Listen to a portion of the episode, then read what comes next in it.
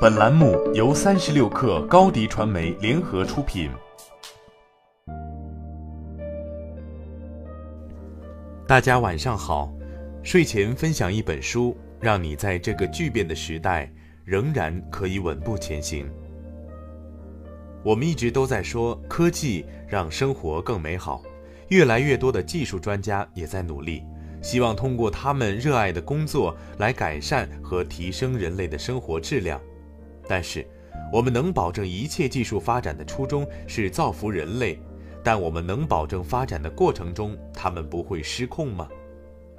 如果一项科技不能让人变得更美好，甚至说如果它是把双刃剑，那么它的下场应该是什么？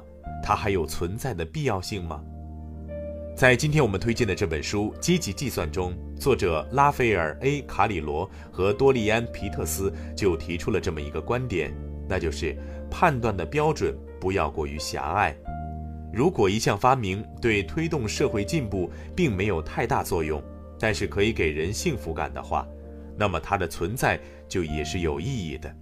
打个比方，我们都知道，越来越精致、原料越来越复杂、热量也越来越多的蛋糕是不健康的。那么，我们就应该取缔蛋糕这种食物吗？即使在你垂头丧气的时候，小小一块就能给你莫大的安慰，让你破涕为笑。其实，现在越来越多的人开始关注技术对情感、生活质量和幸福感的影响。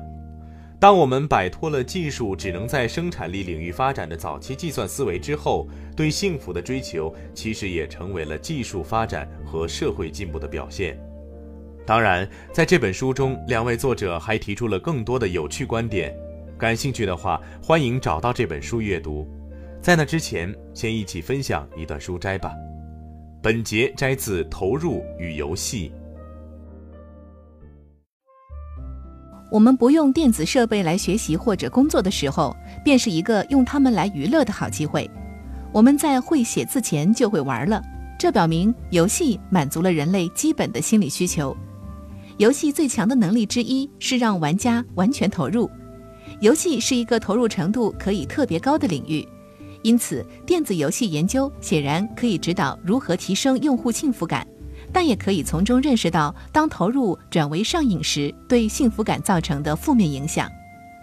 那么，电子游戏可以提升或者降低幸福感吗？研究显示都可以。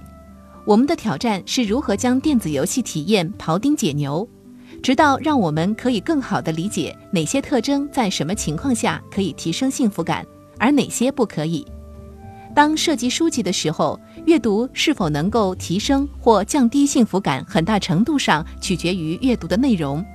对于电子游戏来说，内容很重要，但游戏怎么玩、和谁玩也是影响幸福感的重要因素。一直以来，暴力型电子游戏都表现为会使人增加侵略性，让人对暴力变得麻木，并且减少人的轻社会行为。最近一次整合评估研究认为。有确凿的证据表明，玩暴力型游戏会导致人们具有攻击性行为、侵略性认知、好斗情感，并会减少人们的共情和轻社会行为。但并不是所有的游戏都是暴力性的，就像侵略训练可以增加攻击，同样轻社会型的游戏可以增加轻社会行为。重要的不仅仅是内容，还有玩的方式。游戏机制在整体上和细节上都有差异。我们怀疑，关键的幸福感区别在于核心游戏机制和那些容易忽略的细节上。游戏的消极影响是众所周知的，但是对游戏在心理和身体健康上积极影响的研究却鲜为人知。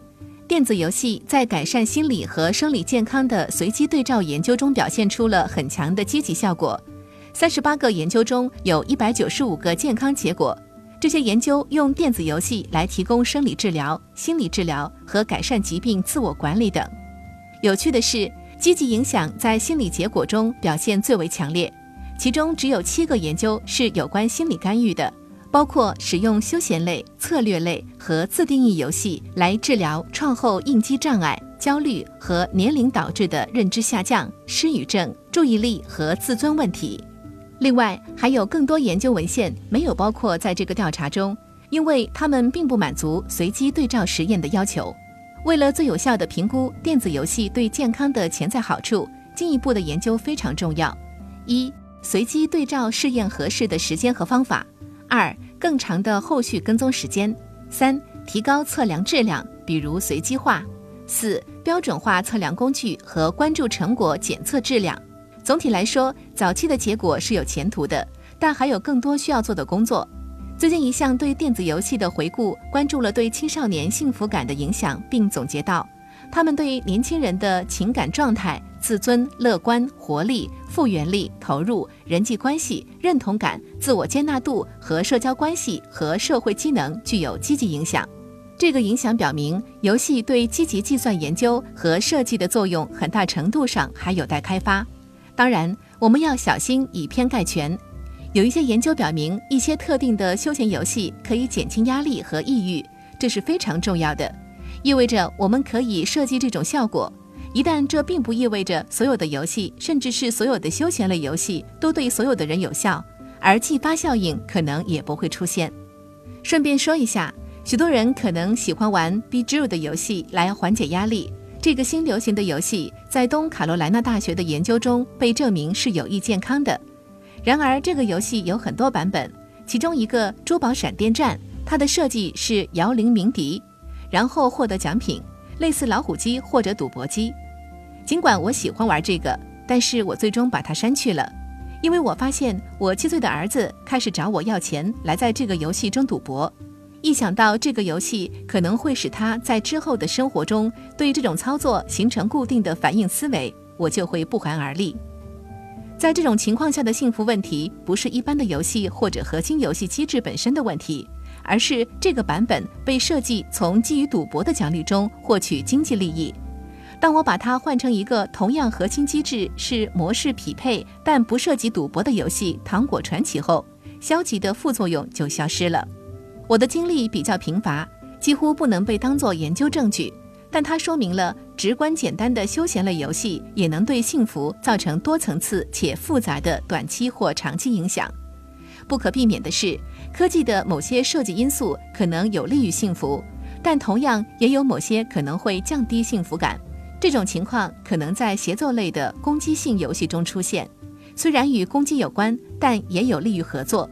所以我们才说，游戏是兼顾积极影响和消极影响的。